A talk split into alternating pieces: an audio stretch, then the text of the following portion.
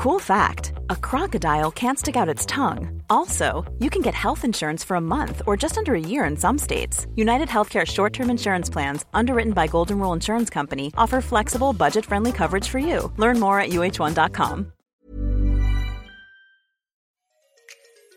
Bonjour, bonsoir, bon après-midi à tous et bienvenue dans ce nouvel épisode d'Histoire de succès, le podcast où chaque jeudi à partir de 6h du matin, je retrace le parcours de mes invités depuis la petite enfance jusqu'à aujourd'hui. Je suis Fabrice Florent. Dans la vie, j'aime ouvrir des voies voix VOIES, et grâce à mes interviews et à mes contenus, vous ouvrir des chemins sur l'univers de personnes que vous ne connaissez peut-être pas ou pas sous cet angle. J'aime aussi vous apporter des idées ou des concepts que vous n'aviez éventuellement pas encore imaginés. J'aime ouvrir le champ des possibles aux gens qui me suivent. Je fais donc des podcasts d'interview, mais je suis aussi en direct sur Twitch tous les lundis, les mercredis et les vendredis, et je vous propose également une newsletter hebdomadaire. Vous pouvez aussi me retrouver sur Insta, sur @fabflorent. Vous retrouverez tous les liens et toutes les infos dans les notes de cet épisode. Allez cliquer pour découvrir l'intégralité de mon univers et surtout, abonnez-vous. Je suis heureux grâce à Histoire de succès de pouvoir offrir la parole à des personnalités que vous connaissez peut-être ou pas et de leur donner l'opportunité de parler de sujets qu'ils ou elles n'ont jamais abordés dans un micro en me racontant leur vie, leurs réussites, leurs échecs et les carrefours qui ont composé leur existence. Cette semaine, je reçois Marie Roussin, qui est la showrunner, autrement dit la créatrice de la série mixte disponible sur Amazon Prime Video, dont vous avez peut-être vu les publicités ça et là dans les transports récemment. La série se passe en 1963 dans un lycée de garçons qui accueille pour la première fois une poignée de filles. Et ça fait tout un bazar. Petit extrait de la bande-annonce en audio. Les trois années qui commencent aujourd'hui vont marquer votre vie à jamais. C'est le premier lycée auquel ça arrive. Et on est dans la même pièce Je croyais que c'était une blague. Le lycée Voltaire accueille des filles.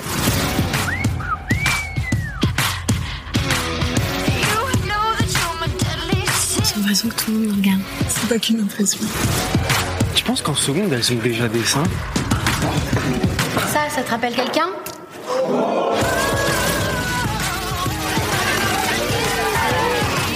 J'ai une classe avec quatre filles. Je sais que ça fait beaucoup. Non, ça fait pas beaucoup, ça fait trop. Disons-le tout de suite, j'ai adoré Mixed, les dialogues sont savoureux, les personnages sont canons, les actrices et les acteurs jouent très bien, et l'histoire fonctionne parfaitement. J'ai d'ailleurs trouvé dès le premier épisode que les personnages étaient très nuancés, et je n'ai pas été étonné de voir que c'était une femme, qui est Marie donc, qui l'avait créée. La voici donc à mon micro pour parler de sa carrière de scénariste, mais elle nous parle aussi de son éducation dans une des rares écoles quasiment non mixtes dans les années 80, et ce n'est sans doute pas un hasard si elle a inventé cette série aujourd'hui. Elle nous raconte comment elle racontait des histoires depuis toute petite, comment elle s'inventait des vies à l'adolescence quand elle croisait des nouvelles personnes, sa passion pour les séries télé dès le plus jeune âge et comment elle a petit à petit bifurqué de la production dans les séries vers l'écriture de celles-ci. Marie nous raconte aussi les spécificités du métier de showrunner, rôle qui est venu tout droit des États-Unis, et la façon dont elle a travaillé sur Mixed en particulier, qui est la première série qu'elle showrun, si je puis dire. Un grand merci à Marie, cette interview est très riche, j'y ai appris plein de choses et j'espère que vous aussi. On est donc avec Marie Roussin. Salut Marie Salut, Comment ça va? Euh, très bien. Ça va? Ouais. Euh, Marie, tu es euh, autrice Oui. Scénariste Scénariste. ouais. C'est- plutôt... Bah, C'est-à-dire que tous les scénaristes sont des auteurs et tous les auteurs ne sont pas forcément des scénaristes. Donc, toi, en l'occurrence, moi, je suis scénariste. C'est vraiment le truc que tu as décidé de. Enfin, c'est la voix, le média que tu as décidé de- d'utiliser depuis que t'es. Ouais. Depuis que tu fais ce métier? Depuis que j'écris euh, professionnellement, en tout cas. Parce que enfant et tout ça, j'écrivais des petites histoires, mais c'était pas. On va reparler de tout ça. Et t'es aussi, euh, et l'une des raisons pour lesquelles je t'ai contacté, c'est que j'ai regardé ce week-end euh, avec ma fille euh, ta série, parce que je crois qu'on peut le dire comme ça. Mhm. C'est ta série qui s'appelle Mixed, qui est sur, qui est disponible sur Prime Video, enfin sur le Oui. service d'Amazon, euh, qui est une, qui est une série, on en reparlera un peu après, mais qui met en scène la- une, pour la première fois une, une classe mixte dans, dans les années 60, début des années 60. Euh, et vraiment, euh, regarde le premier épisode, je me dis putain, c'est c'est bien écrit, c'est féministe et tout, c'est cool. Tu sens que les personnages ils sont ils sont plutôt très nuancés et ça fait plaisir. Ouais. Et puis à la fin, je vois, je euh, écrit par euh, créé par Marie Roussin, je fais ah donc c'est c'est une meuf, c'est pour ça. Que... C'est pour ça que c'est bien. Ok. Euh, ceci dit, il y a plein, il y a plein Il y a de séries qui sont écrites de- par des mecs qui sont bien aussi. Oui, mais oui. je trouvais que je- j'ai trouvé une sorte de lien euh, qui était qui était évident et je euh, je me suis dit je vais lui écrire, je veux à tout prix rencontrer cette fille et qu'on et qu'on discute ensemble de son métier et tout. Je suis très heureux aussi de t'avoir parce que euh, effectivement c'est un c'est un c'est un métier euh, scénariste euh, qui est assez peu connu en France et Mhm. que je crois en plus que tu as envie de faire connaître d'après ce que j'ai entendu dans tes quelques apparitions médias c'est un truc que tu as envie de faire connaître.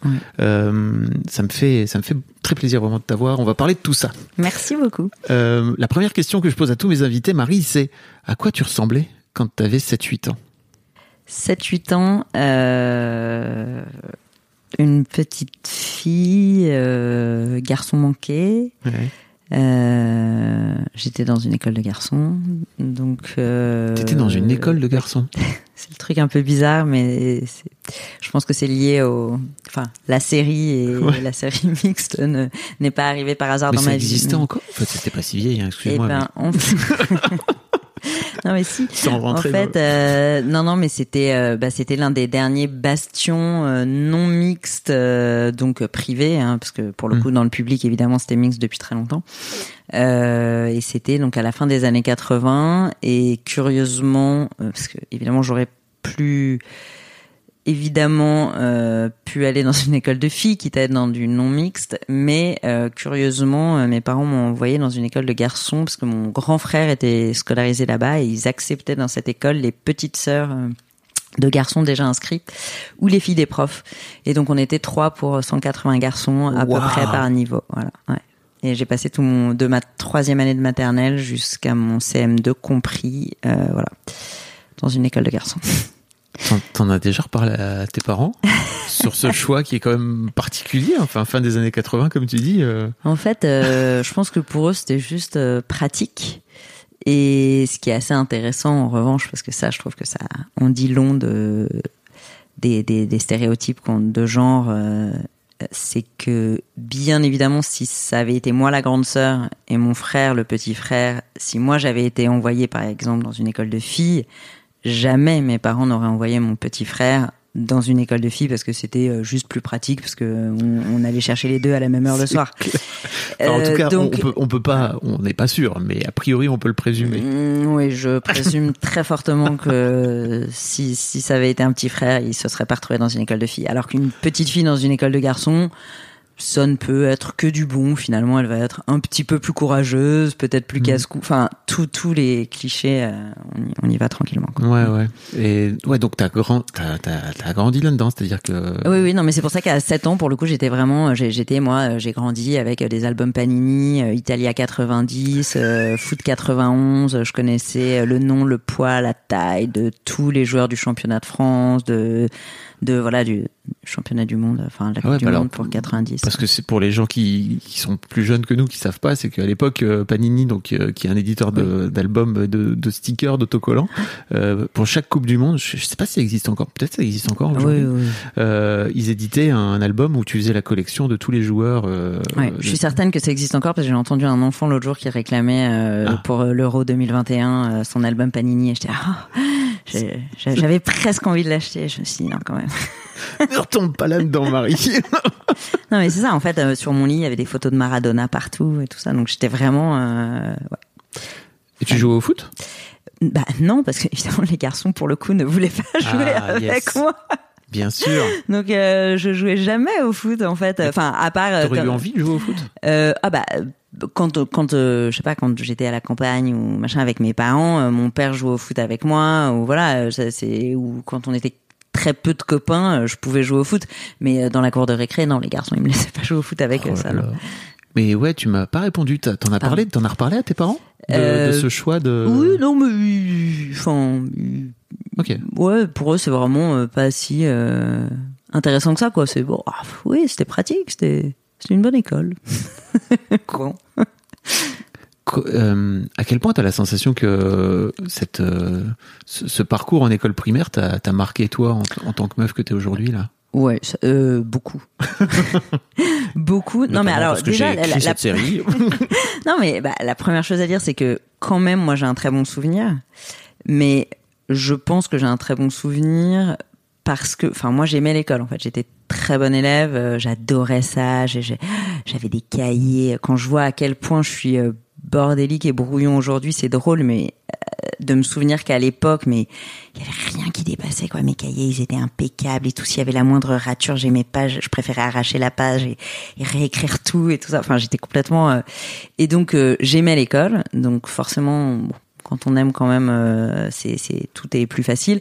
Et après, je, moi, j'étais très à l'aise, je pense. euh, ben voilà. Mais je, ça, c'est un petit peu la loterie, quoi. C'est-à-dire qu'il y, y avait des filles qui n'étaient pas particulièrement euh, contentes et qui auraient sans doute été beaucoup plus heureuses euh, dans une école mixte, quoi. Vraiment mixte, j'entends. Tu veux dire des filles parmi les Des filles parmi les garçons. parmi tes, deux autres potes Exactement. ouais. Les deux Ouais, autres meufs de l'école. Enfin, selon les années, il y en a eu. On est une fois, on a été quatre dans la même classe. C'était vraiment, on était très nombreuses. Waouh.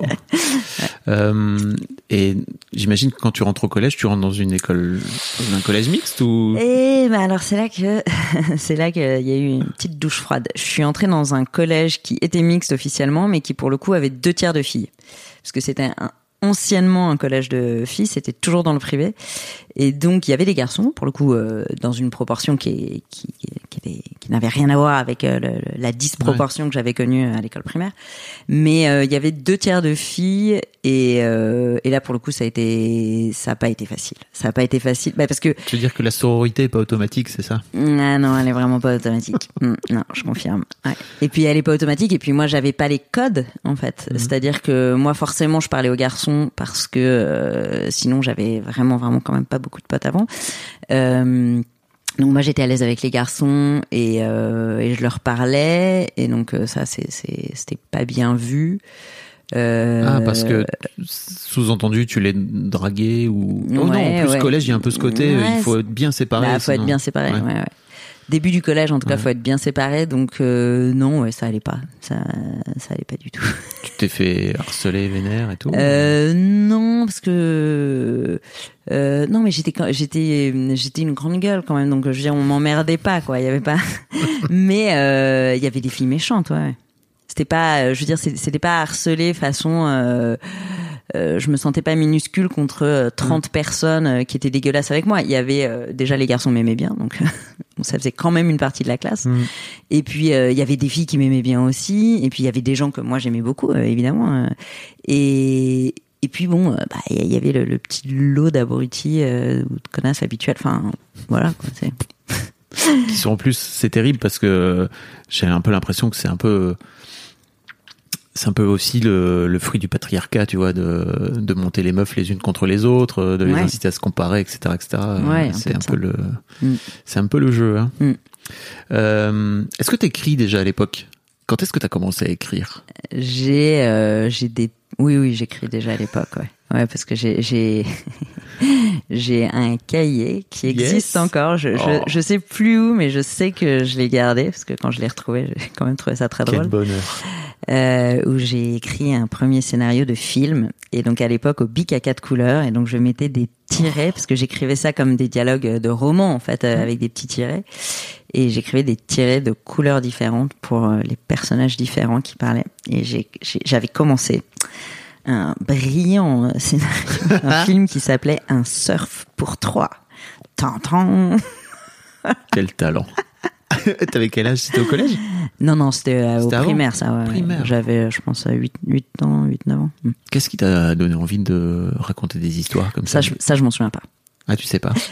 Non, ça, euh, je pense que je, je me suis toujours raconté beaucoup d'histoires. Euh, j'ai même eu, alors ça c'est vraiment marrant, mais j'ai hum, recroisé euh, une de mes de mes deux copines de primaire Putain. il y a quelques années et euh, et elle me dit mais c'est pas vrai c'est trop drôle et tout que tu sois scénariste Euh, elle me dit je suis sûre que ça va faire rire ma mère parce que ma mère se souvient que t'inventais des histoires tout le temps et moi ça j'avais oublié et elle me l'a rappelé en fait il y avait toute une période où mon jeu c'était quand quelqu'un me disait comment tu t'appelles et tout ça et j'inventais totalement et je disais un autre enfin je créais un personnage en fait et je disais je m'appelle Laurence et blablabla. et voilà et j'inventais des histoires tout le temps et ça je l'avais oublié par exemple Mais donc, euh, en fait, je, euh, ça fait très très très longtemps quand même que, que je raconte des histoires à moi ou, ou à mes peluches. ou- Bah ouais. ouais, ouais. Tes parents viennent d'où? Ils font quoi dans, dans la vie? Ou ils faisaient quoi dans la vie? Euh, alors, euh, alors, rien à voir à moitié en réalité. Euh, au niveau de mes parents, rien à voir en effet. Euh, mais mon grand-père euh, paternel était auteur de théâtre. Ah. Il a écrit- ouais. Et alors après, moi, je il est, il est mort quand j'étais euh, vraiment petite, j'avais 6 ans et demi. Et hum, donc je l'ai euh, vraiment connu comme euh, juste c'est mon grand-père, quoi, euh, comme une petite fille connaît son grand-père, et pas du tout. euh, enfin, ou alors si j'en ai eu vraiment, je n'en ai pas le souvenir, mais je, je pense n'avoir jamais eu de grandes conversations sur l'écriture, Oui. l'imagination, les personnages et tout ça avec lui. hein. Mais mais là où je pense que ça a joué, c'est que alors même pourtant que j'y ai jamais pensé, enfin, il n'y a pas eu un seul moment petit où je me suis dit ah c'est ça, euh, je vais faire ça dans ma vie. Alors là pour le coup pas du tout. Et en plus comme j'étais bonne élève, euh, justement euh, c'était plutôt en fait je je séparais complètement les deux en fait. Euh, j'étais oui. bonne élève et je traçais ma route. Puis quand j'étais au collège, au lycée, je savais pas du tout. Quand on me disait mais qu'est-ce que tu veux faire plus tard, je sais pas du tout. Qu'est-ce que tu veux faire comme étude, je sais pas du tout. Mais euh, je, je traçais ma route de bonne élève et en fait ce que j'écrivais, ça c'était à côté quoi. Et hum, donc c'est bien plus tard que je l'ai pris au sérieux.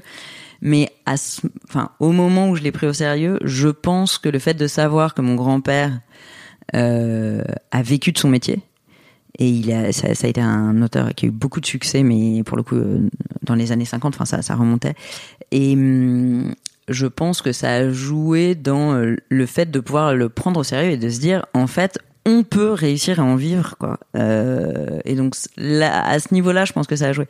Après, consciemment, j'ai, j'ai- je, je mentirais en disant que je vois un lien parce que Bien sûr. franchement, euh, Mais le- c'est déjà un lien énorme en fait. Le, le fait que tu que ton grand-père puisse te dire bah, enfin, qu'il y a une forme de rôle modèle dans la famille qui où tu peux te dire bah ok c'est c'est possible d'en vivre c'est déjà c'est Oui, déjà il y a le côté c'est possible d'en vivre, mais après vraiment je l'ai tellement peu connu. Ouais. euh, et puis mon père euh, euh, voulait pas nous bassiner avec euh, notre grand-père et tout ça, donc euh, il s'est toujours dit je vais s'ils ont envie de me poser des questions, s'ils sont curieux, s'ils ont envie de lire. Mais moi je la, je la connais très mal euh, l'œuvre de mon grand-père. En fait, il y a des gens euh, qui la connaissent beaucoup mieux que moi que je croise aujourd'hui qui me disent euh, mais euh, telle pièce ou je sais pas quoi et en fait parfois je c'est des pièces que j'ai pas lues ou- donc très c'est intéressant. un drôle d'héritage. Mm.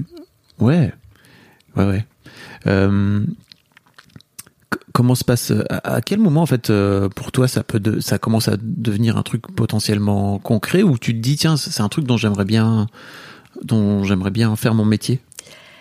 Euh, alors là c'est vraiment plus tard. Parce Ah que en fait il y a eu un premier euh, je pense euh, une première charnière qui était quand j'ai eu 12 ans j'ai eu une télé dans ma chambre alors que j'avais des parents qui n'étaient pas du tout pro télé Euh, mais justement, c'était le côté bon élève. En fait, on, on questionnait pas quoi. Euh, genre, j'avais des bonnes notes, ça voulait dire que ça allait. Enfin, je sais pas. Et, T'avais demandé donc une télé c'est ça? Mais oui, mais en Tu fait, c'était un coup de bluff. C'était pour mes 12 ans. Mon père me dit, que t'as une idée de cadeau d'anniversaire? Et Je réponds, ouais, une télé dans ma chambre. Et j'ai dit ça, mais comme j'aurais dit euh, une Ferrari, enfin, si tant est que j'avais aimé les voitures, mais genre, j'aurais pu dire un voyage sur la Lune, j'aurais pu dire... euh, et c'était vraiment du bluff. Et il me regarde hyper déçu. Il fait, oh, c'est nul, mais bon. Et là, je vois que quand même, il avait l'air déçu. Donc, c'est qu'il prenait le truc au sérieux. Enfin, il réagissait. Et donc, je me dis, Hum, n'ajoute rien, n'ajoute rien. On va voir comment ça se passe. Je me suis dit, hein, hein, non, bah en fait, il, a l'air juste déçu, mais il, me demande pas, bon, mais pour de vrai, tu veux quoi, en fait? Il était juste déçu par euh, cette idée qui lui semblait vraiment naze de, de vouloir une télé. Et une semaine après, j'avais euh, une télé dans ma chambre et j'étais là. Euh, donc euh, voilà, et donc j'ai pour le coup beaucoup, beaucoup, beaucoup, beaucoup regardé la télé après. Et hum, Tu regardais quoi à la télé? euh, des séries. Ouais. ouais. Vraiment. Déjà? vraiment, ouais, ouais. X-Files et tout ça, là, on est. Euh, X-Files, euh, les années collège, les années coup de cœur, et ouais, ouais. C'est avec ça que t'as grandi. Euh, Parce que Bah oui, là, je suis. pas. euh, non, la trilogie c'est venu un peu plus tard, c'est ça? Trilogie, j'étais au lycée. Ouais. Je pense. Ah, quoique, non, au collège, parce que quand j'avais 13-14 ans, c'était les grandes années X-Files, donc je pense que c'était déjà la trilogie du samedi. Ok. Ouais. Bon, pour, euh, pour les jeunes, hein, Oui. Enfin, On va les- vous expliquer un petit peu, tu vois. C'est le père Fouras. Il vous explique qu'en fait, à l'époque, sur M6, le samedi soir, il y avait un truc qui s'appelait la trilogie du samedi soir où il y avait trois séries. C'était cultissime, n'est-ce pas? Et donc, il y a eu plein de super séries qui sont passées par là, et notamment Buffy. qui sont devenus après énormes. Euh, Ouais. euh, Buffy, euh, Buffy, je l'ai découverte plus tard en plus, c'est Ok. ça qui est drôle. Parce que Buffy, j'étais tombée dessus plusieurs fois et à chaque fois, je zappais et je trouvais ça ridicule, ces espèces de fronts plissés et tout ça. Ah. Et puis c'est vachement plus tard, quand j'étais en prépa HEC, que qu'une copine me dit mais non mais c'est super et je lui dis non c'est pas possible. À chaque fois je tombe dessus, ça a l'air naze. Elle me dit Marie, tu devrais regarder, c'est super. Et, et donc je regarde une fois un épisode en entier, je me dis Hum, et là je me, suis, je me suis retapé toute la série, on en était à la saison 5, donc je me suis mangé tous les DVD des 5 saisons et j'ai vu les 6 et 7 euh, au moment où elles sortaient quoi. Ouais. qui Buffy, qui, je crois, historiquement, est l'un des premiers persos euh, féminins. euh, euh, Peut-être tu vas me dire non. Euh, mais alors, tu vas me dire que c'est moi, je, je Apostrophe. Euh, je- euh, j'en connais beaucoup hein, des, des séries, mais Ouais. je je suis pas une historienne de la série, donc je je je pourrais pas jurer. Je pense qu'il y a eu des, bah il y a eu euh, oui arabesque, arabesque, pas, pas, Ouais, pas ouais. du tout. mais non, mais je, je pense je pense qu'il y a eu des- d'autres persos géniaux géniaux de de femmes, mais euh, mais bon, Buffy, c'est sûr que c'est un des. Enfin, la série est géniale en fait. hein. La série est vraiment géniale. donc voilà, bref, donc je regardais grand- beaucoup de séries. T'as grandi avec des séries alors Ouais, j'ai pas, pas de films, des séries. Très peu de films, ouais. Ok. Et hum, et puis euh, non, en fait, c'était ouais, je regardais beaucoup de séries et je lisais beaucoup. Mais j'allais très très peu au cinéma. Qu'est-ce qui t'intéressait dans le format série en particulier? Je pense que c'était vraiment le rendez-vous, l'attente, euh, la frustration, le qu'est-ce qui va se passer après, quand est-ce qu'ils vont enfin s'embrasser, ce genre de choses. Ouais. Qui est un truc effectivement qui existe moins dans le film parce que tu. Oui. tu- tu- Il y a un début, il y a une fin et. Mm. Non, mais je pense que le film c'était juste en fait mes parents allaient très très peu au cinéma, donc euh, j'y allais très peu et puis donc euh, j'y allais oui de temps en temps ado avec les copains, mais c'est pas de la cinéphilie, c'est c'est pas le deux fois par semaine et tout ça quoi, on est très loin de ça. A lot can happen in the next three years. Like a chatbot may be your new best friend. But what won't change? Needing health insurance. United Healthcare Tri Term Medical Plans are available for these changing times. Underwritten by Golden Rule Insurance Company, they offer budget friendly, flexible coverage for people who are in between jobs or missed open enrollment. The plans last nearly three years in some states, with access to a nationwide network of doctors and hospitals. So, for whatever tomorrow brings, United Healthcare Tri Term Medical Plans may be for you. Learn more at uh1.com. Je me permets une petite pause dans ce podcast, parce qu'après tout c'est le mien, pour vous demander, si ce n'est pas encore fait, de vous abonner au podcast directement depuis votre appli de podcast préféré, ou sur Spotify ou sur Deezer. Vous pouvez aussi vous abonner à ma newsletter, je vous envoie régulièrement mes kiffs personnels du moment, des recos séries, des recos ciné, des recos livres, mais aussi, et bien sûr, mes dernières productions. C'est le meilleur moyen de ne rater aucun épisode. Je vous mets tous les liens dans les notes de cet épisode justement. Allez, merci beaucoup et retour à l'interview. Et tu parles du rendez-vous, c'est très intéressant parce qu'effectivement, aujourd'hui, avec les plateformes, les, la temporalité a complètement changé et il y a plein de gens d'ailleurs qui s'accordent à dire, qui s'accordent pour dire que le, l'énorme succès de Game of Thrones est aussi dû au fait que c'était euh, un rendez-vous. Ouais. le dimanche soir, donc le lundi, le lundi euh, pour euh, pour les pour les gens en France, etc. Euh, là où aujourd'hui, bah, et notamment mixte, euh, Mm.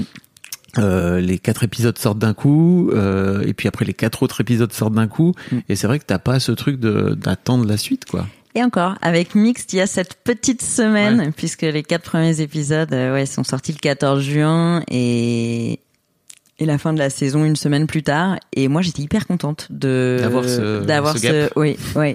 Mais oui, parce que euh, j'adorais attendre en fait, attendre l'épisode suivant, euh, anticiper, euh, ouais, le, le plaisir de l'anticipation et et puis euh, on pouvait avoir des échanges plus longtemps euh, sur euh, un épisode et pas sur une série d'un coup. En fait. euh, je trouve ça, je trouve que ça passe trop vite. Sinon, je comprends complètement parce qu'en tant que spectatrice, quand je peux, je binge, je, je clairement. Mais euh, en fait, euh, Mais tu pourrais ne pas binger.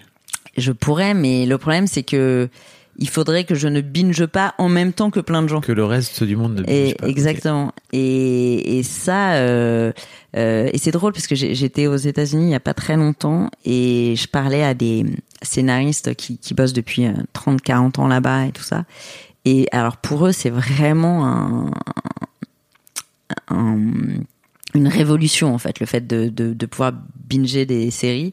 Mais et ils aiment pas du tout. Ah oui, j'allais dire positif ou négatif. Ouais. Non, plutôt négatif. Eux, en fait, euh, ils, alors euh, c'est marrant, c'est c'est bon, c'est vraiment leur témoignage à eux, mais ils disent mais enfin, euh, quand on travaille pendant un an sur une saison, euh, c'est hyper agréable de voir les gens parler des épisodes après épisode, alors que là, on a l'impression de travailler un an. Et puis en un week-end, euh, le lundi matin, il y a tous les commentaires sur la saison, et puis trois jours après, on n'en parle même plus, on, on passe à une autre série. Et alors que ils sont là, mais on a bossé pendant un an, et en fait, en trois jours, c'est fini. Alors que euh, à l'époque où il y avait 22 épisodes qui étaient euh, diffusés, euh, voilà, euh, tout au long de neuf mois, disons, d'années scolaires et tout ça, ils disaient au moins on voyait le public qui regardait la série pendant un an. Et pourtant, en fait, ils regardaient pas plus d'épisodes que maintenant, mais euh, ils en parlaient beaucoup plus longtemps. Ils avaient le temps entre deux épisodes de. de euh, il y avait le, le- les discussions machine à café quoi c'est c'est vraiment euh, Oh, t'as vu l'épisode d'hier mais il s'est passé ça mais c'est fou mais ah là là et tu crois qu'il va se passer quoi après? Et bon bah ça c'est vrai que euh, maintenant T'as plutôt peur de spoiler, de spoiler les gens dès que tu, Ouais, et dès que puis- tu parles des séries, quoi.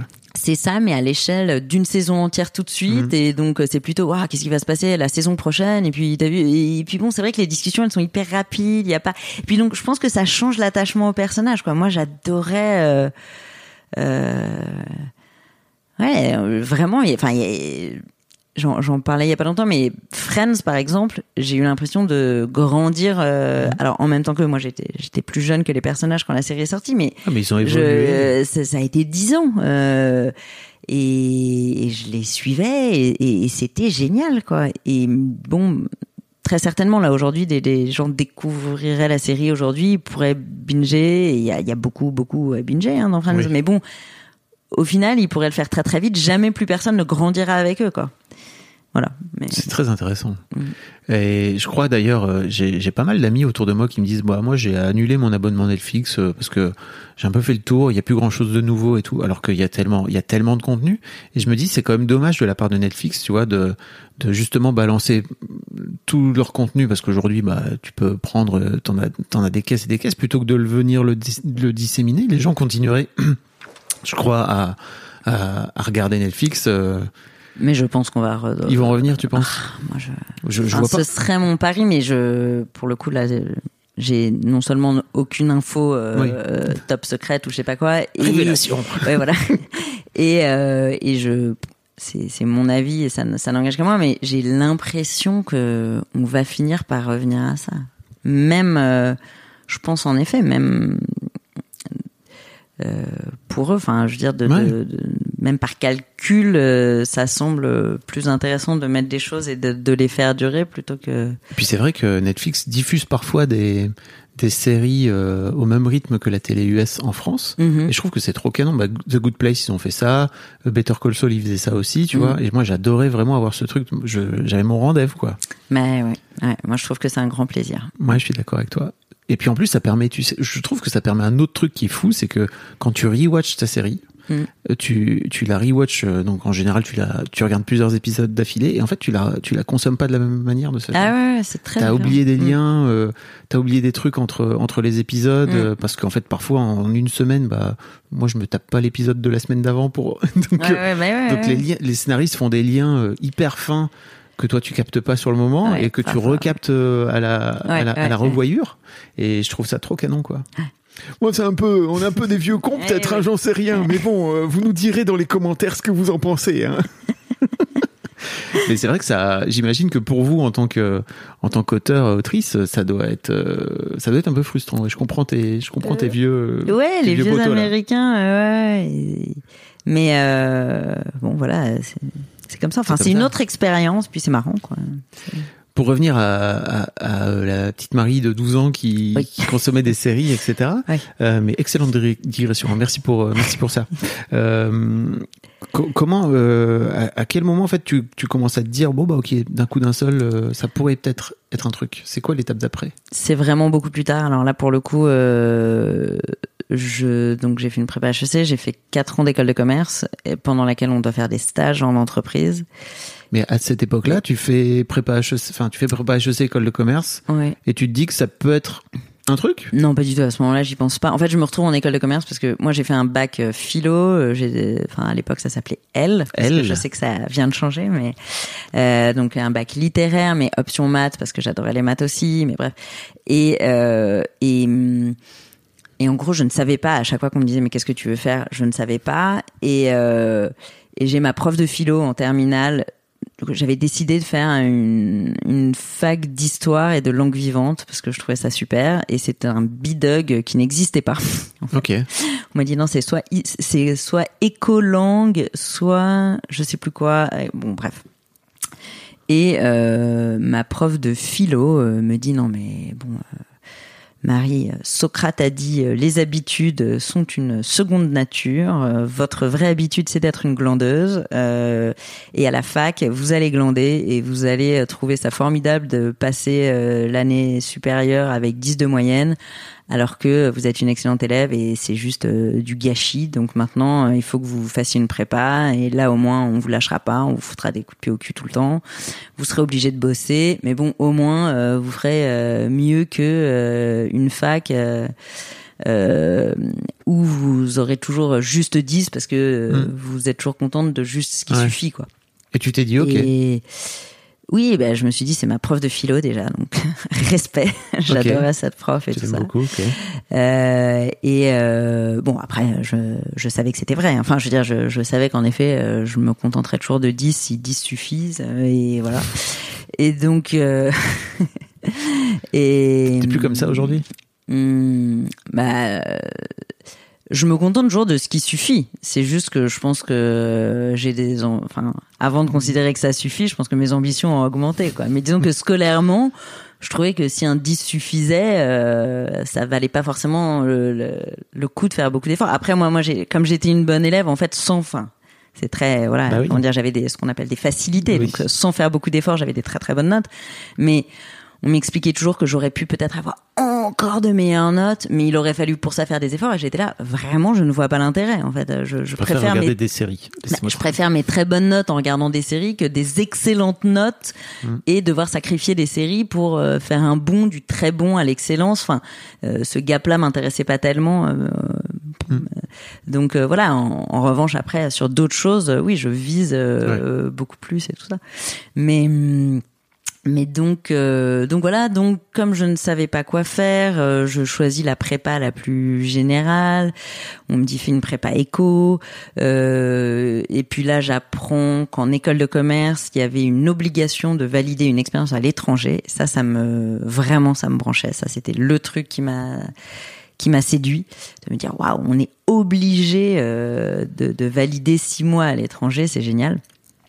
Et donc je me suis retrouvée, voilà, j'ai fait donc deux ans de prépa éco euh, dans le public cette fois, et je me suis retrouvée euh, à l'ESSEC, euh, donc euh, une école de commerce, et, et donc euh, là il, il fallait choisir des stages, et j'étais bien embêtée pour choisir des stages car je n'avais pas toujours pas du tout progressé euh, dans mon questionnement de qu'est-ce que je veux faire plus tard, jusqu'au jour où je me suis dit mais en fait il faudrait que je fasse un, un stage chez Série Club puisque quand même mon truc c'est les séries.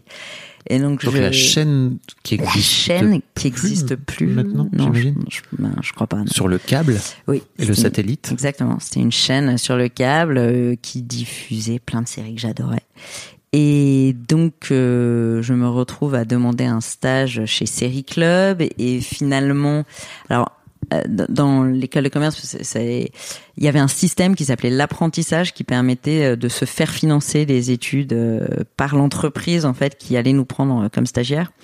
Mais euh, du coup, c'était pas un stage lambda, ça s'appelait un apprentissage. C'était un système un petit peu différent qui était très familier des grosses entreprises, mais pas du tout des toutes petites. Et là, chez Série Club, ils étaient là, écoutez, on veut bien vous prendre comme stagiaire et tout ça, mais euh, apprentissage, là, on n'y comprend rien à votre système. Et moi, je j'avais vraiment ce truc en tête de non, je veux euh, rembourser mes ma scolarité Mhm. et tout ça. Et hum, et donc, euh, donc j'ai pas pu faire mon stage chez, chez Série Club. Mais euh, l'idée est restée quand même de, euh, c'est quand même ça que je voudrais faire. faire. Et donc après la question c'était euh, quoi dans les séries? Parce que finalement chez Série Club de toute façon ils m'auraient prise comme euh, bon, stagiaire euh, juste regarde ce qui se passe euh, mais ils produisaient pas c'était pas une chaîne qui produisait des séries et donc finalement j'ai bon j'ai fini mes études et puis là j'ai vraiment réfléchi à ce qui m'intéressait dans la série et je me suis dit mais c'est quand même assez évident que c'est écrire les histoires c'est ça qui me plaît Tu continues à écrire Et- depuis et- euh, tes...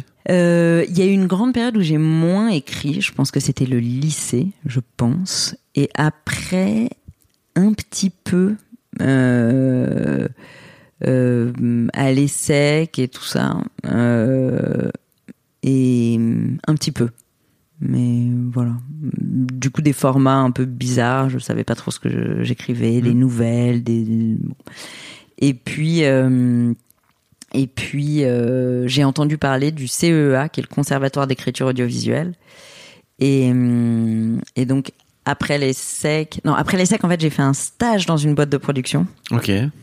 chez Scarlett Productions, euh, qui, qui venait notamment de faire Clara Scheller, qui était une super série. euh, Sur, France 2. Sur France 2, hein, c'est ça. Et, euh, et, et donc, à ce moment-là, j'ai demandé à être stagiaire à la lecture des scénarios Ah ouais, ok. et pas du tout stagiaire d'assistante prod.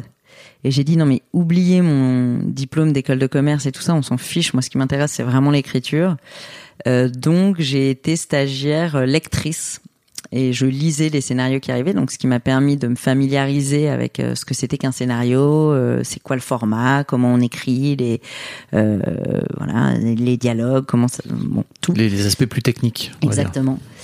Et puis euh, c'est pendant ce stage que j'ai découvert l'existence de cette école, donc le Conservatoire d'écriture audiovisuelle, et euh, il y a un concours. sur- C'est une formation de scénariste vraiment euh, sur deux ans, une top formation.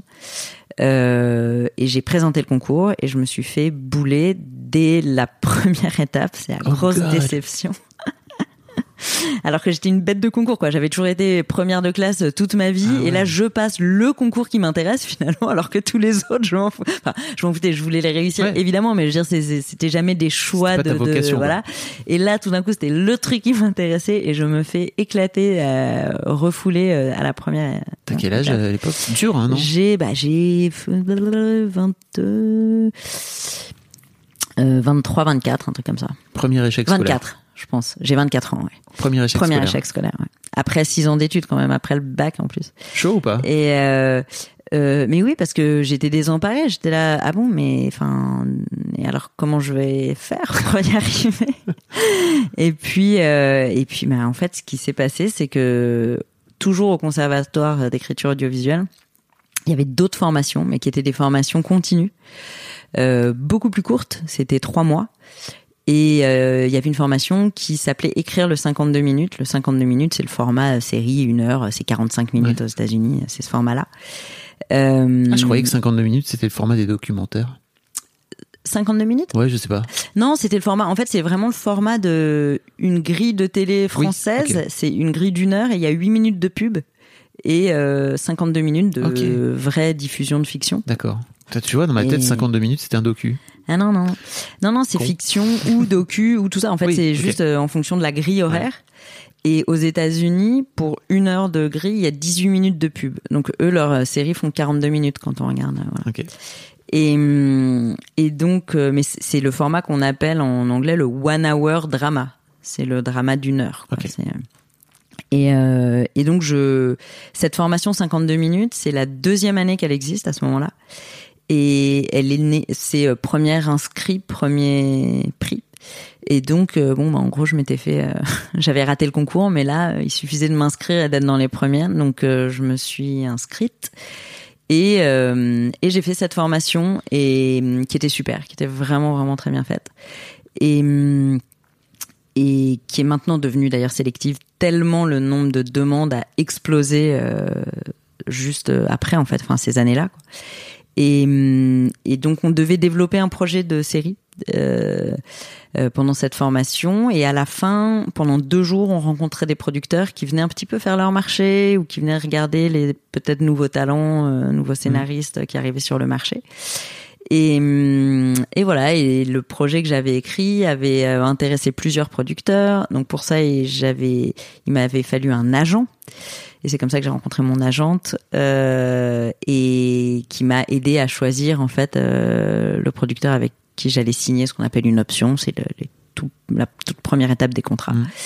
Et hum, et voilà. Et ensuite, euh, bah, donc j'ai eu une agente qui m'a ensuite fait positionner sur plusieurs projets. Et puis mon projet, euh, celui que j'avais écrit au CEA, n'a jamais abouti. Enfin, c'est-à-dire qu'il s'est jamais vendu dans une auprès d'un diffuseur.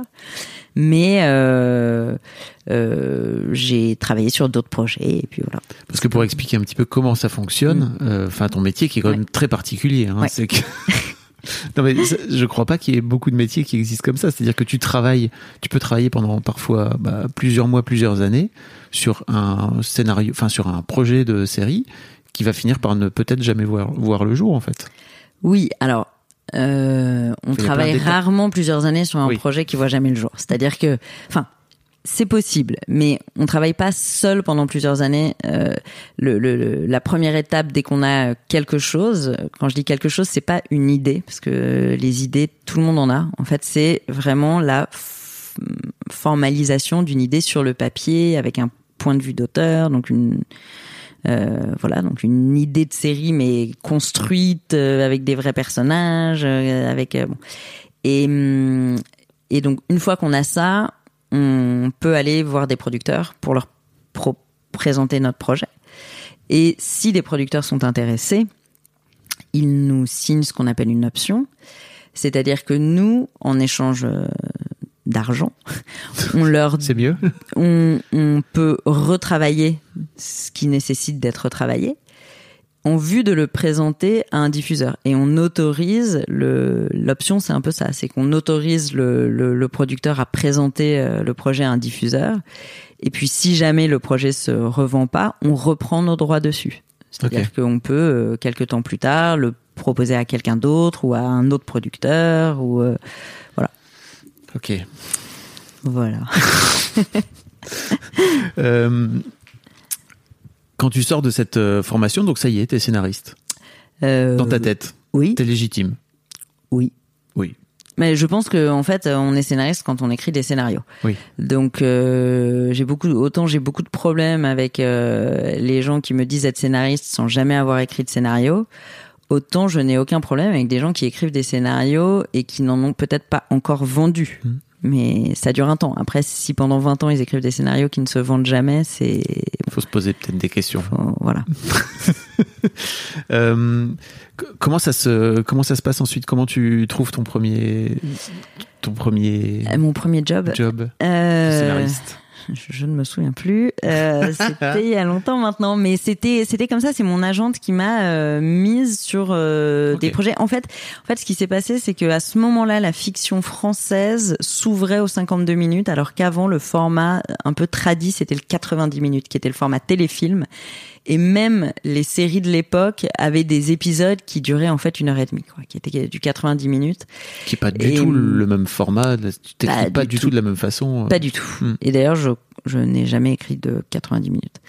Et, hum, et donc, euh, à l'époque, on est en train de changer parce qu'on voit toutes les séries américaines, euh, euh, leur succès, leur efficacité euh, dans, dans ce format qui est chez eux, donc du 42, mais Mm. en France, ce qu'on appelle toujours ça le 52. Et, hum, et donc, euh, donc comme ça. Et puis j'avais une vraie connaissance des séries en fait, euh, une grande connaissance des séries. Et puis surtout, Bon, il y avait eu le CEA, mais j'avais beaucoup travaillé toute seule avant pour décortiquer des épisodes de séries parce qu'en fait, quand on veut écrire des séries, il suffit pas de regarder des séries et de dire euh, j'aime, j'aime pas et qu'est-ce que j'aime, qu'est-ce que j'aime pas. C'est le tout premier travail qu'on peut faire vraiment seul hein, et que j'avais commencé seul, c'était de décortiquer plein, plein, plein, plein d'épisodes, euh, euh, y compris de séries que j'aimais pas, mais pour voir aussi les différences en fait. et puis là il y a un truc que j'ai découvert aussi c'est que la façon de raconter les histoires est très enfin est très codifiée aussi Oui.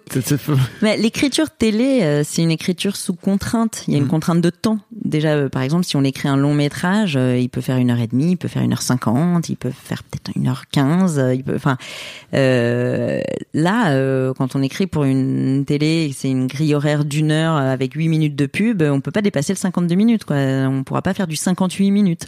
Donc, ça veut dire un nombre de séquences ou une durée de séquence. Ou euh, donc, l'écriture de télé, c'est vraiment une écriture euh, sous contrainte. Ouais. Ok. Euh, Il y a un moment donné où aussi dans, dans ta carrière, donc tu commences à avoir une carrière en France euh, de scénariste de Mm. plus en plus, et euh, tu pars aux US pour faire euh, Ouais. une formation. Ouais. Il y a quelques années ça. Il y a... Oui, euh, c'était en 2010. Je suis Ok. partie en 2010. Qu'est- Qu'est-ce qui t'a donné envie de, de Euh, partir là-bas? Bon, alors déjà, donc comme j'adore l'école, j'ai toujours adoré l'école. Donc en fait, ça n'a jamais arrêté. C'est-à-dire cool que au CEA, j'adorais cette formation de trois mois. Euh, après, en fait, je- je- j'en fais plein des formations, j'adore ça. Ok.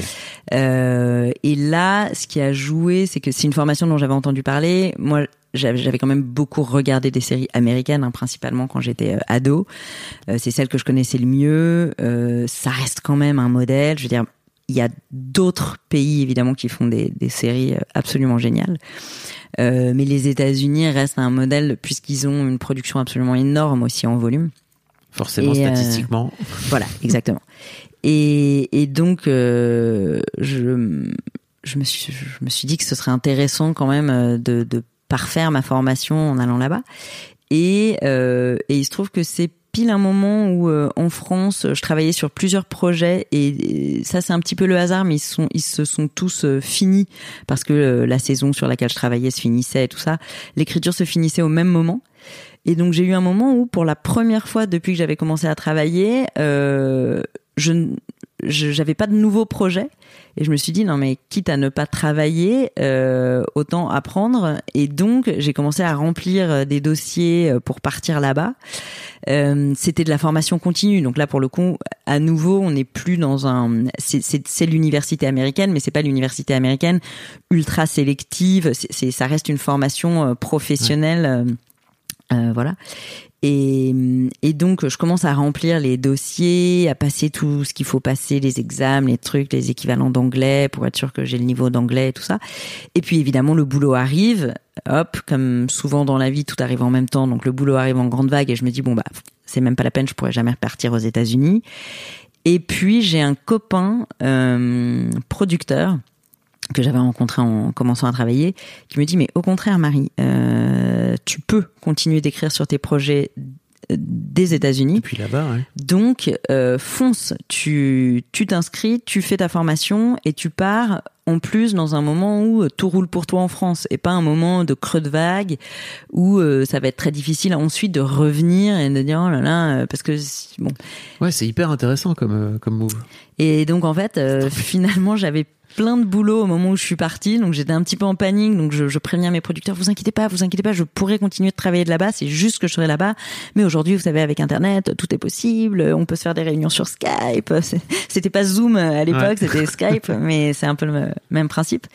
Et donc, euh, et donc, je suis partie euh, là-bas et je suis restée, je, je suis revenue en 2012.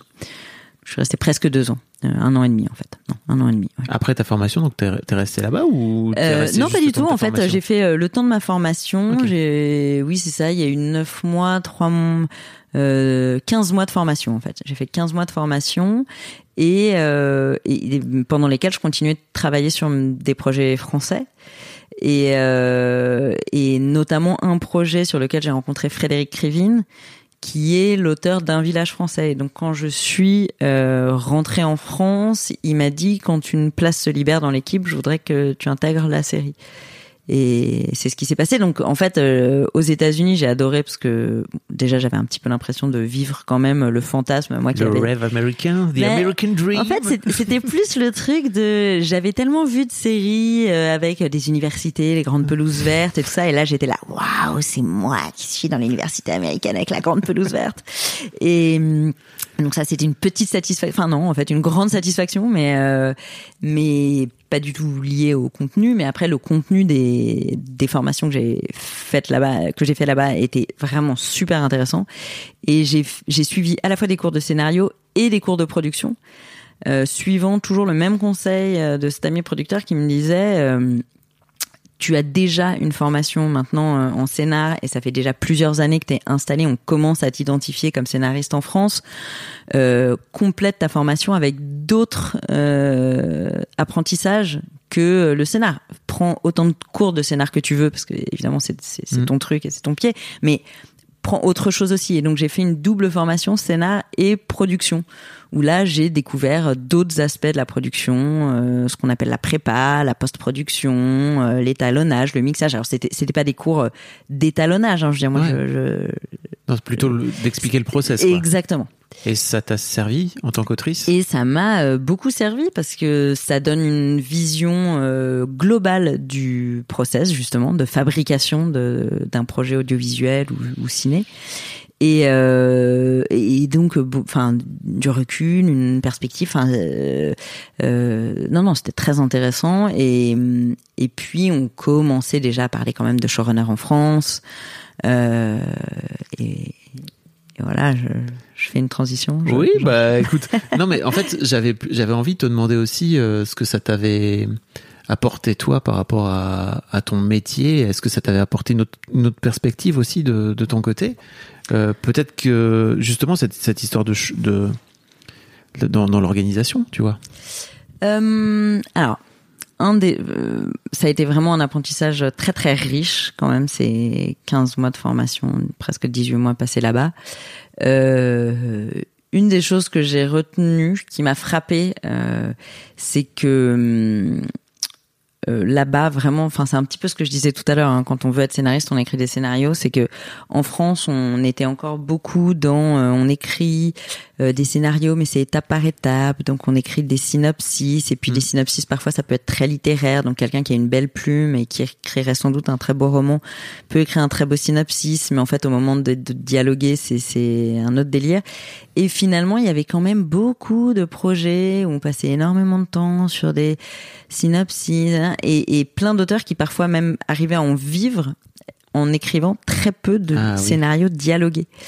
Et alors aux États-Unis, pour le coup, c'est, c'est, ça n'existe même pas. Enfin, je veux dire, c'est, c'est, euh, tu veux écrire un scénario, tu écris un scénario. Tu, tu, tu passes pas dix ans sur des synopsis. euh, et hum, et donc, euh, ce qui m'avait frappé, c'était aussi à quel point là-bas c'était compétitif. C'était très, très, très, très difficile de parce qu'il y avait des gens euh, vraiment ultra doués hein, en cours avec moi et qui sont pas scénaristes euh, et qui ont lâché l'affaire là-bas parce que c'est trop compétitif. Euh, mais c'était euh, des gros bosseurs. C'est donc évidemment il faut écrire, vraiment bosser quoi. Tu me, tu me disais aussi tout à l'heure que, enfin, j'ai un peu la sensation que en France, euh, le scénariste est toujours un peu mis, euh, euh, un peu en, en, en- arrière en fait par rapport, notamment par rapport aux réalisateurs. Là où euh, aux, aux US, j'ai l'impression qu'ils mettent en avant justement les les, les storytellers parce que c'est aussi un pays de storytelling. D'ailleurs, c'est- storytelling, c'est pas, enfin si Ouais. ça se dit storytelling, c'est pas par hasard. Euh, Là où en France c'est un peu plus, bah, c'est plus le réel. Alors qu'en fait le réel finalement, euh, pas, pas fait- qu'il fait pas grand chose, mais juste. euh, Ah non, il fait vraiment pas pas grand chose. Il fait il fait beaucoup le réel. Non non, c'est c'est ultra important évidemment. C'est juste que en fait, je raconte toujours la même histoire pour euh, expliquer un peu la différence entre la, la façon de penser américaine euh, pour les séries et, et en France. C'est que aux États-Unis, les séries télé découlent du feuilleton radio. Et à la radio, à l'époque, euh, il y avait quelqu'un qui écrivait, qui créait des personnages et qui écrivait des histoires avec ces personnages. Et ensuite, il y avait des comédiens qui lisaient les dialogues et ça donnait les feuilletons radio. Ça a cartonné. Euh, quand la télé est arrivée, ils se sont dit mais waouh. Et si euh, plutôt que de se limiter à une À voix, voix. suave, machin, on avait en plus le bénéfice de voir une belle gueule à la télé avec euh, la mâchoire américaine et tout ça, ce serait génial. Et donc là, tac, les comédiens sont passés à l'image.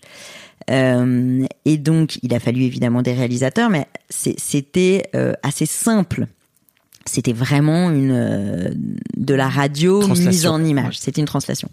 Celui qui est resté le chef d'orchestre de tout le projet, c'est toujours celui qui écrivait les histoires. C'était juste que ces histoires cette fois étaient filmées. Euh, et donc c'est resté le scénariste, euh, le chef d'orchestre de tout ça. Et les séries ont progressé, évolué, elles ont grandi, elles, ont, elles se sont développées et elles sont, avec les années et même les décennies, elles sont devenues de plus en plus belles esthétiquement parlant et de plus en plus cinématographiques. Donc ils ont de plus en plus fait appel à des réalisateurs à qui justement on demandait d'avoir, euh, d'être créatifs, d'avoir un point de vue d'auteur et tout ça. Et tout ça en discussion avec le chef d'orchestre qui est toujours resté le même, à savoir le scénariste. Donc pareil comme les séries aussi dans leur euh, narration, il y avait beaucoup d'épisodes. euh, le chef d'orchestre s'en- s'entourait d'équipes de scénaristes, et puis il y avait beaucoup de réalisateurs parce qu'il y avait beaucoup d'épisodes. Et puis c'est lui qui vraiment, quand je dis chef d'orchestre, c'est assurer la cohérence du tout donc de l'image, de, de- du son, de la direction artistique en fait. Et, voilà, et c'est toujours le cas aujourd'hui, même sur des séries où on fait venir des réalisateurs absolument stars pour un épisode, finalement, celui qui s'appelle le showrunner, c'est cette personne qui garantit cette union, enfin cette euh, unicité de la vision, en fait, cette cohérence de la vision artistique du projet, et c'est toujours resté le scénariste. Et en France, à l'inverse, la télé, on l'a tou- toujours vu comme la petite sœur du cinéma. Et au cinéma, et ça a du sens, le chef d'orchestre, c'est le réalisateur. Et donc en télé, il y a eu, je pense, cette incompréhension de ce qu'est la télé en France, et euh, on a voulu faire venir le réalisateur comme chef d'orchestre. Ce qui a favorisé ça, ou en tout cas ce qui a rendu ça possible, alors que c'est- beaucoup de mini-séries en France. C'est-à-dire, Ouais. on appelle des séries, en fait, des, des mini-séries de six épisodes euh, qui peuvent être réalisés par la même personne. Et finalement, dans beaucoup de cas, c'est un grand film découpé en six morceaux. Et donc, là où on a pu faire venir en France à la télé le chef d'orchestre en donnant ce poste au réalisateur, c'était possible parce qu'il y avait six épisodes seulement. Si ça avait déjà été des séries euh, de 12, euh, voire n'en parlons même pas de 22 épisodes, euh, on n'aurait même pas pu essayer en fait. Donc je pense que c'est une incompréhension Euh, qui a été rendue possible par l'existence de ces fausses séries. Enfin, pour moi, c'est ces espèces de longs films découpés en morceaux. Mais dès qu'on passe à des ce que j'appelle des vraies séries, c'est-à-dire quand même euh, quand il y a euh, six épisodes, mais qu'il va y avoir plusieurs saisons, quand il y a huit épisodes ou évidemment 12 épisodes et tout ça, euh, finalement, c'est là qu'on s'est dit mais hum, hum, on va ça ça ça tiraille quoi. Et d'ailleurs, j'ai un peu, enfin, j'ai en tête euh, notamment Dexter où ils ont changé, de, ils ont viré toute l'équipe euh, d'auteurs au milieu de la série et ils ont complètement changé. Et la série perd complètement son âme euh, en passant, quoi. Ah, alors, eh bien, je n'ai pas regardé toutes les saisons de Dexter et j'ai raté ça, mais, mais oui, bien sûr. Enfin, il y a un gros risque quand on change de showrunner que, et d'équipe d'écriture, évidemment, que, que, oui, ce soit plus tout à fait la même, euh, ouais. Alors euh, parfois, je, je je sais pas. hein, en l'occurrence, euh, euh, peut-être que sur certaines séries, euh, il est arrivé de dégager un showrunner et toute une équipe d'écriture pour le bien de la série et que au contraire, c'est c'est mené à une amélioration. Enfin, ça ça, euh, j'imagine que si si je- peut-être je me trompe, mais je crois qu'ils vont faire un, de ce fait-là une, une ultime saison de Dexter. Ils font revenir, ah mais avec l'équipe euh, D'origine d'origine. ah excellent. Et que d'un coup d'un seul, la hype revient. Ah, bah, Comme quoi, voilà. comme quoi ton métier. Eh oui, non, mais non, non, bien sûr. Speaking of ton métier, donc Mhm. aujourd'hui t'es es showrunner. Tu, Mm. tu dis showrunner, hein, on en parlait juste avant l'enregistrement. Tu dis pas showrunneuse. Bah moi, euh, comme c'est un mot anglais euh, qui se termine par er, euh, je dis showrunner et je dis je suis une showrunner. Enfin, je suis la Tu es la showrunner en l'occurrence sur, sur ma série. C'est la première fois donc que C'est la t'es- première fois que suis showrunner. Mm, d'une série d'une série française et tu me disais que pour le coup le c'est assez rare de confier à des femmes euh, le, le, le- Mais- cette mission quoi. Mais c'est-à-dire que euh, c'est- alors c'est- le, le le concept même de ce poste de showrunner donc de chef d'orchestre on va dire d'une série euh, se développe beaucoup maintenant mais est relativement enfin n'existait pas quand même il y a c'est quelques nouveau années. en France quoi. C'est c'est c'est c'est nouveau. Enfin en fait ça existait mais c'était vraiment extrêmement marginal. Et Et donc aujourd'hui, ça se développe. Et hum, pour le coup, en France, les, les, la profession de scénariste est très très paritaire. Euh, il y a vraiment à peu près autant de femmes que d'hommes, ou plutôt même à peu près autant d'hommes que de femmes, parce que je crois que s'il y a une légère majorité, c'est peut-être un poil plus de femmes. Euh, et pour les showrunners, en fait, franchement, il y, en a tellement peu quand même que c'est, ce serait difficile de tirer euh, des stats de ça. Euh, mais euh, euh, oh, je pense qu'il commence à y avoir des femmes, mais c'est surtout il commence à y avoir des showrunners. En fait, c'est, c'est Oui. déjà ça, c'est déjà le, le grand grand pas. Ouais. Comment, comment tu t'es retrouvé euh, à la tête euh, de ce projet justement? C'est euh, euh, vraiment mon expérience de scénariste qui euh, euh, j'ai travaillé sur beaucoup beaucoup beaucoup de projets euh, très différents qui s'écrivaient différemment euh, euh, et tout ça et les années passant j'ai observé et suivi de plus en plus la fabrication et pas seulement justement l'écriture et donc il y a un projet. déjà, je suis partie aux États-Unis quand je travaillais sur Borgia, qui était une série Oui. Canal qui a eu trois saisons. Et je suis partie sur la troisième saison de Borgia. Euh, alors, c'était une série euh, européenne, une coproduction franco-européenne, en gros, euh, mais écrite par un Américain. Et donc, je suis partie euh, deux mois à New York euh, travailler dans son équipe. Et, euh, et là, ce que j'ai observé, parce que ce qui est drôle, c'est que c'est un auteur américain, mais sur cette série-là, il n'écrivait pas en atelier d'écriture, ce qui est le, le- pourtant le mode d'écriture de série classique aux États-Unis. Tu veux dire où on se retrouve tous ensemble ça, Exactement, écrire avec euh, ce qu'on appelle la writer's room ou salle d'écriture, enfin, euh, où tous les scénaristes euh, se retrouvent, passent la journée ensemble à décider de tout ce qui va se passer dans tel épisode ou dans la saison ou tout ça. Et alors lui, il travaillait pas comme ça sur cette série-là, mais euh, il était le showrunner de la série. Et c'est surtout ça que j'ai observé, c'est-à-dire que j'ai travaillé, et j'ai écrit, et c'était vraiment le, le, le, le but de ces deux mois là-bas, c'était d'écrire. Euh, et ensuite, il m'a confié l'écriture euh, vraiment. d'un- euh, J'ai commencé à écrire des scènes en fait d'épisodes Ouais. divers, et ensuite il m'a confié l'écriture euh, d'un scénario entier de, de la saison 3. Et ensuite, je suis allée sur le tournage et là vraiment avec lui, l'observer être showrunner sur le tournage, c'est-à-dire comment il s'adressait aux réalisateurs. Il y en avait deux euh, sur place au moment où j'y étais. Euh, comment il parlait aux comédiens, quel rapport il entretenait avec les chefs de poste, comment tout ça euh, se gérait en fait. Parce que de ce fait-là, il va, il butine un peu sur, euh, Absolument. sur tout le projet. quoi. Ouais, ouais, ouais, il parle, il parle à tout le monde en fait. Euh, comment il parle évidemment aux producteurs, aux diffuseurs. C'était tout ça que j'observais. Il n'est pas juste dans sa tour d'ivoire à, à- Ah non, à écrire pas. euh, Eh non, bien et sûr, à parce que- envoyer les scénars quoi. Et non, vraiment, être showrunner, c'est vraiment euh, faire le lien entre ce qui a été écrit et ce qui va être tourné. Et ensuite monté et euh, mixé et tout ça. C'est vraiment euh, suivre le processus de fabrication jusqu'au bout. Et hum, donc être impliqué à chaque étape euh, du casting, au choix des décors, euh, voilà, à la toute fin. Et, hum, et donc j'ai observé ça. C'était vraiment comme une expérience d'observation. Euh, et puis euh, euh, sur un village français, je travaillais avec donc dans l'équipe d'auteurs où là j'étais simple auteur entre guillemets de, de Frédéric Krivine qui est alors euh, lui ne n'aime pas le mot de showrunner, il il emploie pas euh, ce terme pour se désigner sur un village français, mais il est auteur coproducteur de la série, donc c'est Il dit coureur de série ou? Il dit auteur-producteur. Ok. Tout simplement, finalement. Euh, mais c'est le chef d'écriture de la série et en tant que coproducteur, évidemment, il, il s'assure avec le producteur de la cohérence artistique de la série. Et d'ailleurs, je, je tiens à dire que les showrunners, c'est, ni tout seul dans sa tour d'ivoire, euh, ni de façon dictatoriale euh, imposer ses volontés. C'est toujours dans le dialogue avec les producteurs, évidemment. En fait, le- le- la grande prérogative d'un showrunner, de toute façon, c'est de faire des arbitrages entre euh, l'artistique et le financier. Parce que finalement, c'est souvent ça aussi. Euh, C'est-à-dire qu'il y a un budget. euh, on rêverait tous de pouvoir euh, avoir un budget illimité Euh, mais en fait, c'est pas le cas.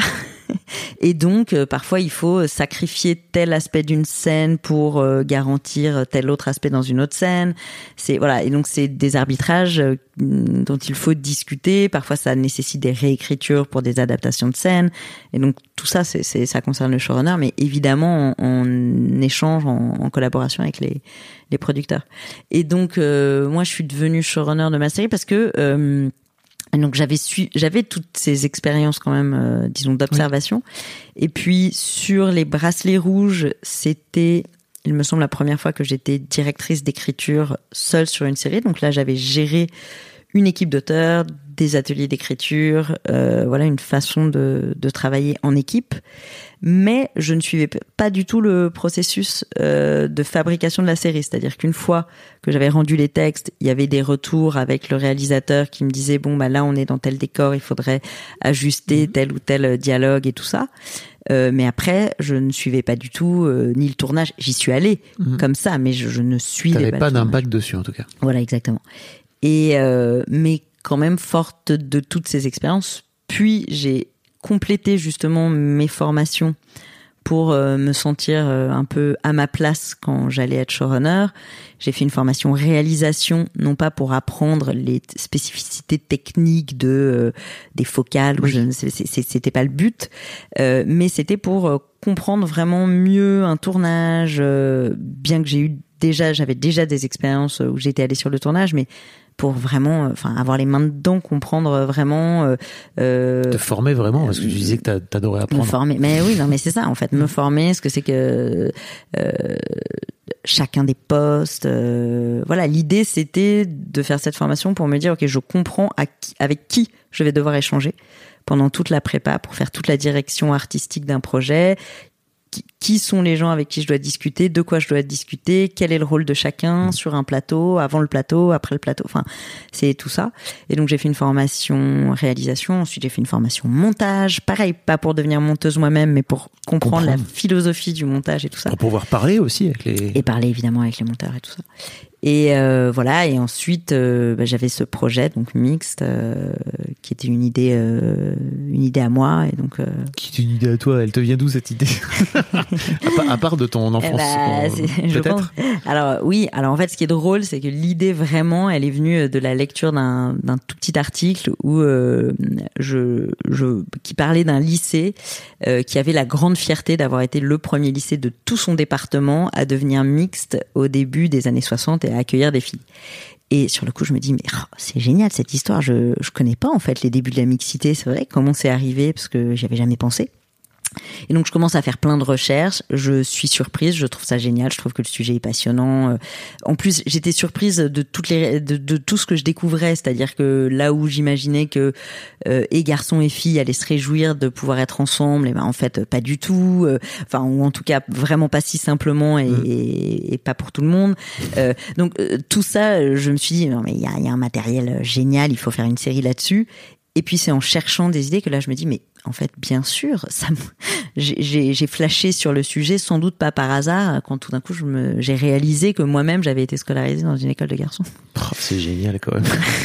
ouais, c'était très drôle parce que c'était, c'est vraiment, je crois, le lendemain ou le surlendemain que j'ai réalisé ça. Quoi. Ça, ça a vraiment pas été immédiat. En fait, j'ai passé deux jours à m'exciter en pensant au personnage, en me disant mais oh, il faudrait un personnage comme ci, comme ça. Et puis c'est vraiment quand je pensais à à toutes les situations concrètes que, que cette mixité improvisée allait pouvoir générer que je me suis dit mais en fait je vais chercher j'ai qu'à chercher dans mes souvenirs. Euh, voilà c'est marrant. C'est génial. Et donc euh, comment s'est passé le tournage en tant que showrunner? Alors là, euh, bah, déjà nous on a eu euh, tournage 2020, hein, donc euh, ah le tournage en fait aurait dû commencer le 18 mars et on a été confiné le 17. donc ça, moi je me souviendrai, je pense très très longtemps dans ma vie de cette journée du vendredi 13 mars où on venait de finir notre réunion avec tous les chefs de poste. Donc on avait une table immense, il y avait les quatre producteurs, la réalisatrice, puisqu'à l'époque ça devait être une réalisatrice, euh, tous les chefs de poste et moi, et on avait passé en revue tout le plan de travail des, du découpage des quatre premiers épisodes. euh, que devait tourner cette réalisatrice. Et, euh, et, je me revois me tourner vers Emmanuel Yushnovsky, qui est la, la chef euh, costume, pour lui dire, bon, bah là quand même, on entend beaucoup parler de ce Covid, mais après cette réunion qu'on vient de faire, au moins on peut se rassurer, on est sûr qu'on va tourner maintenant. Et voilà, une demi-heure après, on apprenait que le tournage n'allait pas pouvoir être possible. Et donc le vendredi 13, tout s'est écroulé. Et vraiment, j'ai ce souvenir de regarder par la fenêtre, de voir les camions. On était à Paris et les camions remplis de tous les costumes de tous les personnages de la série partaient dans des immenses camions pour Saint-Jean d'Angély en Charente-Maritime où on allait tourner et, et, les camions étaient déjà partis en fait. Et on les regardait partir et puis on se disait de toute façon on va pas pouvoir euh, changer d'avis maintenant parce que les bureaux qu'on occupait à Paris à ce moment-là pour la prépa, ben, de toute façon, en train de fermer. Ben, ils, ils, fermaient puisque deux jours après on devait tous être à Saint-Jean d'Angély. Euh, pour euh, les deux jours qui précédaient le début du tournage. Donc bref, ça a été euh, ça a été vraiment un gros coup dur. Et puis bah, il s'est passé plein de choses. Hein. Il s'est passé le premier confinement et tout ça. Et puis, euh, et puis on a fini par euh, tourner euh, en août. On a commencé en août 2020 le tournage. Entre temps, la réalisatrice qui était québécoise a eu d'autres impératifs, n'a pas pu revenir du Québec, donc on a changé. Parce que vous aviez prévu de tout tourner avec une seule réelle, c'est ça Non, non, pas du tout. Okay, elle, elle, devait, elle devait tourner les quatre premiers okay, épisodes et un autre réalisateur devait tourner les, les quatre suivants. Et puis euh, finalement, c'est Alexandre Castagnetti qui a eu euh, l'audace, le courage, l'envie et le de, de, relever le défi. Euh, franchement, à un mois du tournage pour reprendre au la wow. main. Le, ouais. voilà, et donc on a commencé au mois d'août et on a fini en décembre. Donc ça a été un, un long tournage, mais il y a huit épisodes. voilà. Waouh. Et donc c'est diffusé depuis quelques semaines. Et c'est diffusé depuis une semaine et demie, depuis le 14 juin, donc ça voilà. doit faire 10 jours. Ouais, ouais, on, on, diffusera cet épisode la semaine prochaine, donc. Euh... Ah bah voilà. Donc voilà. Ouais. donc c'est diffusé depuis le 14 juin. C'est diffusé depuis le 14 juin. Et comme tu me disais, en fait, euh, vous avez 28 jours. Alors je sais pas si c'est un truc qui est officiel ou pas, que tu as le droit de dire ou pas, mais. Euh, on euh, je pense que oui, en fait. Euh, je sais pas si ça va être renouvelé, en fait, en gros. Voilà, on sait pas si euh, on aura une saison 2. En fait, ce qui est très euh, contre-intuitif, je dirais, du, point de vue du public, c'est que à partir du moment où une série existe sur une plateforme, on se dit qu'on peut la regarder quand on veut. Et c'est vrai qu'en théorie mixte, euh, si quelqu'un a envie de la regarder au mois d'août parce qu'il va être tranquille en vacances, il se dit génial, j'attends le mois d'août. Malheureusement, pour savoir s'il y a une saison 2 ou pas, nous, c'est le premier mois de mise en ligne qui est déterminant. Et donc, euh, donc voilà, on espère. C'est une série. Euh, c'est le, enfin bon, le, le, tournage a été euh, extrêmement sympathique parce que quand même avec des comédiens. Euh, ils sont géniaux les comédiens. Ils sont super les comédiens. Ils sont jeunes, ils balancent une énergie merveilleuse. Les comédiens adultes sont Canon tout aussi, aussi formidables. Ouais, ouais, ouais.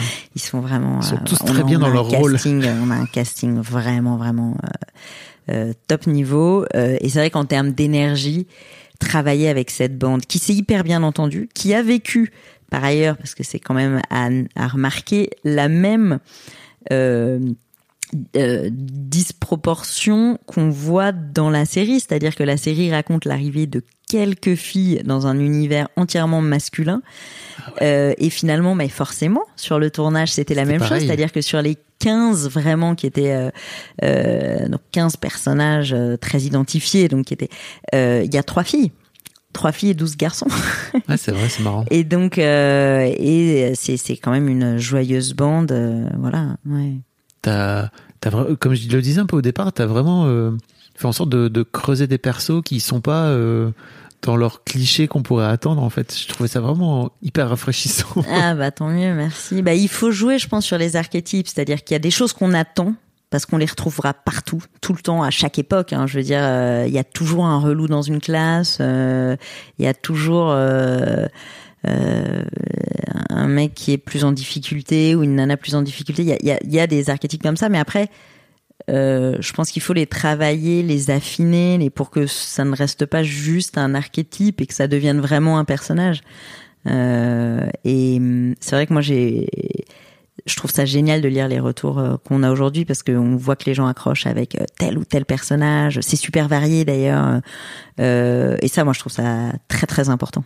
C'est trop bien parce que c'est c'est vrai que on j'ai l'impression de voir un peu une série américaine, tu vois, dans dans la dans la nuance Eh ben. euh, du perso, dans la dans le naturel des dialogues, euh, où il y a eu souvent tu sais des caricatures autour des des, Ouais. des séries euh, des séries dialoguées en France euh, qui étaient un peu surjouées ou qui qui avaient des comment dire euh, qui qui les personnages disent des trucs qu'on dirait pas dans la vraie vie. Ouais, ouais, ouais, je vois le genre. Ouais. Et là pour le coup euh, Ah ouais, J'ai une super équipe euh, d'auteurs. hein. Je vraiment, euh, il y a trois scénaristes qui ont collaboré avec moi, enfin quatre en réalité, puisque il y en a qui se sont relayés, qui ont collaboré avec moi vraiment en atelier d'écriture. Donc dans cette fameuse salle, on se faisait énormément, énormément de réunions pour euh, écrire. euh, euh, à partir de l'épisode 3 ensemble et même sur une ligne enfin vraiment les épisodes les construire les trajectoires des personnages et tout ça et en, en plus d'eux se sont ajoutés deux scénaristes qui eux n'ont écrit que des dialogues OK. Euh, voilà on, on a travaillé comme ça mais c'était une équipe top qualité Gros taf d'équipe quoi. Mm,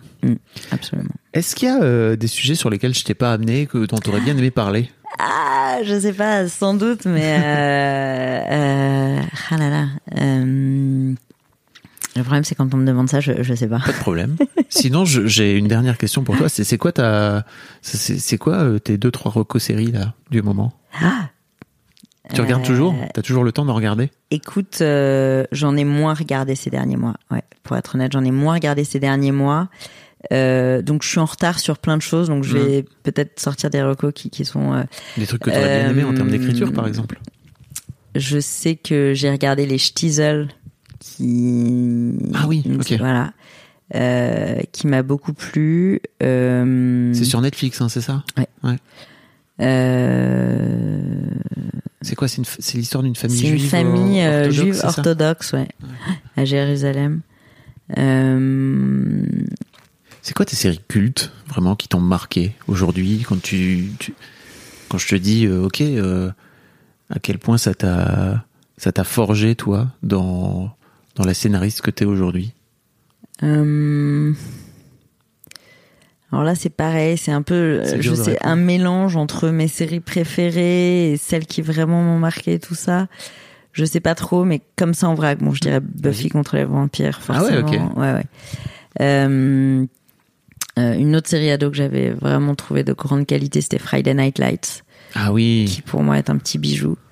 Euh, avec le coach euh, oui, avec le coach Taylor. Coach absolument. Euh, Grey's Anatomy, euh, moi je trouve que c'est, euh, c'est là c'est que des séries euh, très grand public, mais moi j'aime en fait des séries qui peuvent être regardées par euh, des générations différentes et tout ça. Euh, euh, et puis euh, je- non mais là pff, ça, ça va un peu dans tous les sens, mais vas-y vas-y j'adore épisode. Épisode, ça me fait euh, pleurer de rire. je connais pas ah attends Quelle c'est chance avec euh, avec euh, Matt Leblanc qui joue Joey dans Friends mais Ah qui oui. joue son propre rôle. oui oui oui Alors ça pour savoir comment marche une écriture de série, c'est vraiment une super série à regarder. Euh, vraiment pour comprendre comment ça marche, c'est génial. Euh, est-ce que t'avais regardé la série de Sorkin euh, sur euh, sur la création du, du Saturday Night Live euh, like là? Non, Tu- comment ça s'appelle Sunset Studio, c'était pas celle-là? si c'est ça Studio 54. Studio oh putain Dans d'autres séries aussi qui m'ont ultra marqué, Ali McBeal. ouais Vraiment, mais donc là, je parle de séries qui me marquaient Ouais. vraiment. ouais, Ali McBeal. Ah c'est marrant épisode euh, oui c'est- Épisode, c'est juste, j'y pense maintenant parce que C'est euh, on parle de d'écriture et tout ça, et c'est c'est une, une série sur les scénarios. Je trouve que c'est c'est c'est pas facile d'écrire sur soi-même, mais là là, euh, je trouve que c'est très très réussi. C'est vraiment drôle. merci beaucoup Marie Merci à toi. hyper intéressant, vraiment, de découvrir un petit peu ton les coulisses de ton métier, quoi. Eh bien, merci. Bah, pour les gens euh, qui veulent aller découvrir ton ta, ta dernière série, hein, euh, surtout si vous écoutez dans les 28 jours euh, qui nous... Non, mais il y en aura plus pas. que 10, donc euh, que- regardez, voilà. regardez. En- allez vous allez donc voir euh, allez donc voir Allez Mix, donc quoi. voir Mixte. C'est Ouais. vraiment super. Merci à toi. Merci cool. beaucoup. Merci beaucoup pour votre écoute. Avant de nous quitter, si vous avez aimé ce podcast et cet épisode, merci de lui mettre un commentaire sur Apple Podcast et 5 étoiles de préférence. C'est le meilleur moyen de le faire connaître. Vous pouvez faire comme Macha Chose qui a écrit comme toujours avec les podcasts de Fab Florent, on a l'impression d'être une petite souris. Les invités sont intéressants, tout comme leur parcours de vie. On rit, on s'interroge, on apprend, et on apprend aussi sur soi. Merci Fab, tes podcasts sont inspirants. Eh ben merci beaucoup, ça fait plaisir. Et si vous voulez faire comme elle, vous vous rendez sur Apple Podcast et vous cherchez Histoire de succès directement dans votre appli ou sur votre ordinateur. Merci beaucoup à vous et rendez-vous jeudi matin à la même heure à partir de 6h du matin dans votre appli de podcast pour un nouvel épisode d'Histoire de succès. A lot can happen in the next three years. Like a chatbot may be your new best friend. But what won't change? Needing health insurance. United Healthcare Tri Term Medical Plans are available for these changing times. Underwritten by Golden Rule Insurance Company, they offer budget friendly, flexible coverage for people who are in between jobs or missed open enrollment. The plans last nearly three years in some states, with access to a nationwide network of doctors and hospitals. So, for whatever tomorrow brings, United Healthcare Tri Term Medical Plans may be for you. Learn more at uh1.com.